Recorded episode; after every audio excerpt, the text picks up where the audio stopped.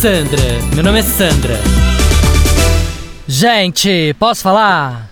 E o Rô, meu marido, que tem um aquário no apartamento de Nova York. E agora, com essa história de coronavírus, a Juanita, que é nossa funcionária, que tem que ir lá pra dar comida pros peixes, tá levando vírus todo dia pro apartamento. Não, sério, tô super estressada, né? Fora que o prefeito de Nova York falou que vai multar as pessoas que estiverem desrespeitando a quarentena em até 500 dólares. E eu falei, ferrou, né? Se todo dia que ela for lá em casa tomar multa de 500 dólares, a conta vai sair uma fortuna, concorda? Agora só se eu falar pra Juanita mudar com a família dela pro apartamento enquanto dura essa quarentena, né? Aí pelo menos assim ela vai poder cuidar do peixe do Rô e para com esse entra e sai que fica levando vírus para dentro do apartamento, né?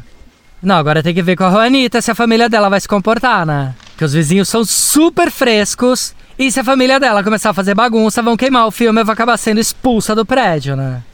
Não, juro. É nessas horas de crise que a gente vê como é ruim ter dinheiro. Ah, parece maluca, né? não, mentira, né? Óbvio que não é ruim ter dinheiro. É só chato ter que cuidar.